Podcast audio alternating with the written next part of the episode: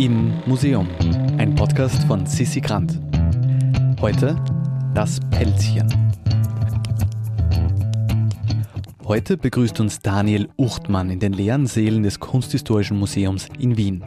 Und er zeigt uns ein Bild, das vielmehr eine Liebeserklärung ist, von Peter Paul Rubens an seine Frau.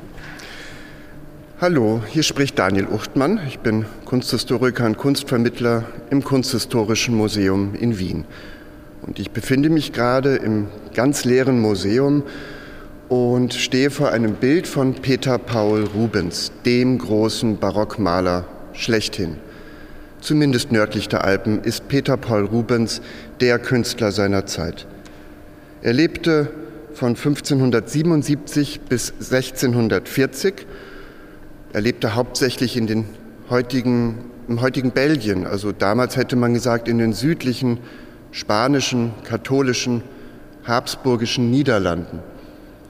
Er reiste aber auch nach Italien, hat vieles dort gesehen, was die Künstler hinterlassen haben.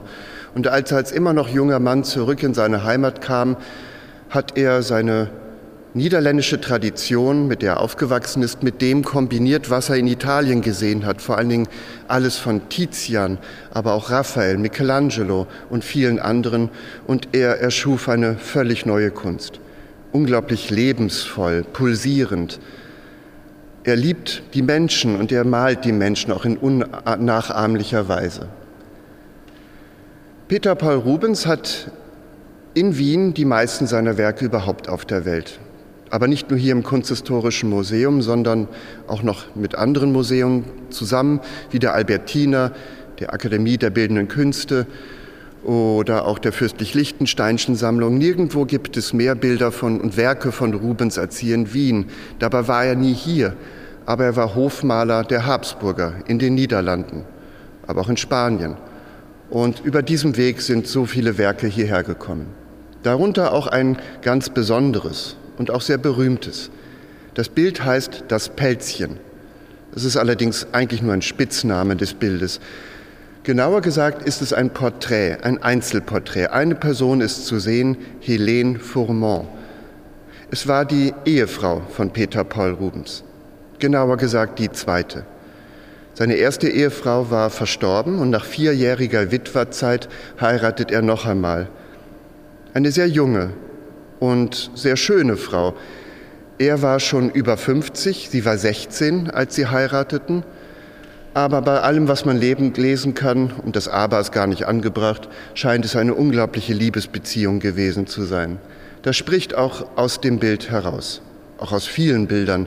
Damals gab es ein geflügeltes Wort. Man sagte Helena in jedem Weibe, womit man sagen wollte, dass er seine Frau für unglaublich viele Bilder als Modell herangezogen hat. Sie erschien als Gottesmutter Maria, als, als andere biblische Figuren, als mythologische Figuren, aber eben auch als sie selbst, wie hier. Es ist nur Helena oder Helen, wie sie auch genannt wurde. Sie ist fast nackt, fast, denn sie trägt eigentlich nur einen Pelzmantel. Deswegen heißt das Bild auch das Pelzchen. Ich persönlich stelle mir die Situation wie folgt dar. Sie war vermutlich gerade auf dem Weg ins Bad. Vielleicht wollte sie sich waschen. Und sie war gerade dabei, diesen Hausmantel aus Zobel, was übrigens unglaublichen Luxus und Reichtum bedeutet, von ihrem Körper herabgleiten zu lassen, als sie vielleicht Schritte hörte, dass sich jemand nähert. Und dann versucht sie, das Herunterrutschen dieses Mantels aufzuhalten.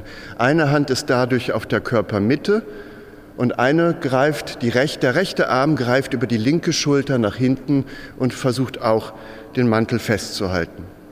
Und somit erscheint sie in einer Pose, nämlich ein Arm über der Körpermitte, einer über der Brust, in der man schon seit der Antike eine Göttin erkannte, die Göttin der Liebe, Venus bzw. Aphrodite, Göttin der Liebe, der Jugend, der Schönheit, der Fruchtbarkeit. Eine Pose, die für die Zeitgenossen Rubens unmissverständlich war. Auf den ersten Blick erkannte man sie als eine neue Venus. Und das ist doch ein sehr, sehr schönes Kompliment. Wahrscheinlich kann man seine Ehefrau auch anders darstellen, aber sie als Venus, als Göttin der Liebe darzustellen, ist eine gemalte Liebeserklärung. Und es kommt noch etwas anderes hinzu, sie ist in Bewegung. Bilder sind natürlich statisch, es sind ja keine Filme, da bewegt sich nichts. Diese ganze Idee des Films war den Menschen vermutlich völlig unbekannt. Nichtsdestotrotz versuchen und schaffen es die Maler und Malerinnen, trotzdem zukünftige Bewegungen darzustellen und das darzustellen, was gleich passieren wird. Schaut man auf dem Bild nach links, sieht man einen der Ärmel des Mantels. Und der hängt nicht einfach nur herunter, sondern er ist etwas in der Luft, weil sie sich eben dreht, sodass sich der Ärmel etwas in die Luft erhebt. Anders ausgedrückt, dies ist die letzte Sekunde, in der wir sie so sehen können, denn gleich würde sie sich umgedreht haben und dann sieht man im Grunde nur noch den Mantel auf, ihrem, auf der Rückseite ihres Körpers. So können wir aber eben doch noch vieles ihres viel von ihrem Körper sehen. Vielleicht ertappt man sich dabei, dass man leicht als Voyeur angesehen werden könnte, aber Rubens hat es ja gemalt von seiner eigenen Ehefrau und sie hat posiert. Ich stelle mir vor, dass das Bild ein privates Bild war, vielleicht im Schlafzimmer, vermutlich eher nicht in der Eingangshalle des Hauses Rubens oder im Speisezimmer. Ein wirklich privates Bild von großer Zuneigung und Liebe. Ursprünglich zeigte es noch etwas anderes, was Rubens dann aber übermalt hatte. Unten rechts im Bild ist ein rotes Polster. Sie steht auch auf einem roten Tuch. Und statt des Polsters und des Tuches war da ursprünglich ein Wasserbecken. Sie war also wirklich dabei, vermutlich ins Wasser zu steigen, um sich zu waschen.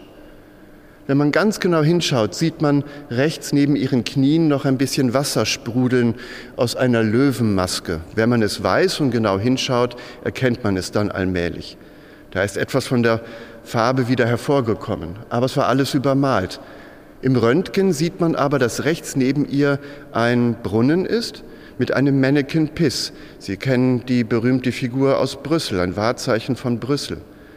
Das alles hat Rubens wieder übermalt, weil er nicht von seiner Frau ablenken wollte, von seiner Geliebten, der Mutter seiner Kinder, sein Lieblingsmodell. Ganz und gar fokussiert man sich jetzt auf sie und begegnet ihrem Blick, der nicht scheu ist, der fast ein bisschen herausfordernd ist. Mit voller Anmut und vor allen Dingen vollem Stolz steht sie vor uns und ihre Nacktheit tut dem Ganzen überhaupt keinen Abbruch. Überhaupt dürfte man Prüderie hier nicht wirklich als Maßstab ansetzen. Nachdem Peter Paul Rubens ein paar Jahre später verstorben war, das Bild ist so um 1636, vielleicht bis 1638 entstanden in diesem Zeitraum, 1640 stirbt Rubens, einige Zeit später hat die, die Witwe das Bild durchaus auch öffentlich gemacht. Es ist ein Monument einer großen Liebe zwischen einem großen Meister und seiner Muse, seiner Frau, Helene. Und der Zufall der Geschichte wollte es so, dass sie und ihr Ehemann, nämlich sein letztes Selbstporträt, ziemlich nah beieinander hängen. Zwei Bilder weiter nach rechts hängt ihr Mann, ihr Maler. Und ich finde es wirklich fast ein bisschen romantisch, dass sie jetzt hier zusammen in diesem Rubenssaal hängen. Eine Liebe, die sich im Kunsthistorischen Museum in Wien vereint. Mehr Romantik ist kaum möglich. Wer jetzt mehr Überraschungen und Informationen zum Thema Kunst und Kultur erhalten möchte, kann sich auf www.immuseum.at zu unserem Newsletter anmelden. Dieser Podcast wird produziert vom Produktionsbüro Sissi Grant. Musik Petra Schrenzer, Artwork Nuschka Wolf.